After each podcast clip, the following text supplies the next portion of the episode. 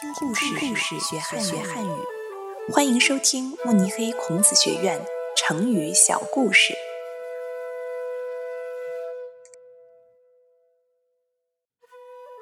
草木皆兵，出自《晋书·苻坚在记》，改编者田安琪。公元前三百多年。前秦天王苻坚野心很大，企图统治整个中国，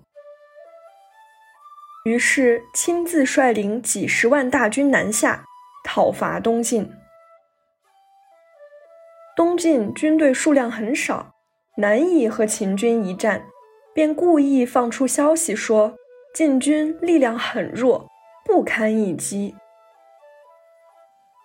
苻坚听说后十分开心，只带领了八千骑兵去往前线。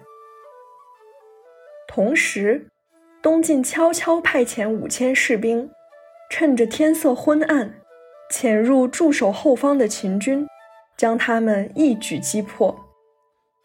领军在前的苻坚得知这一消息后，十分惊慌，亲自登上高处。想要观察远处进军的情况。当时正是冬天，空气中有雾，看不清楚。远远望去，四面八方都是灰蒙蒙的一片。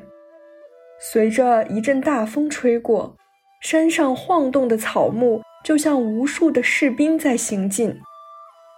苻坚大惊失色，立马下令后退。结果在后退时遭到晋军的突击，大败而归。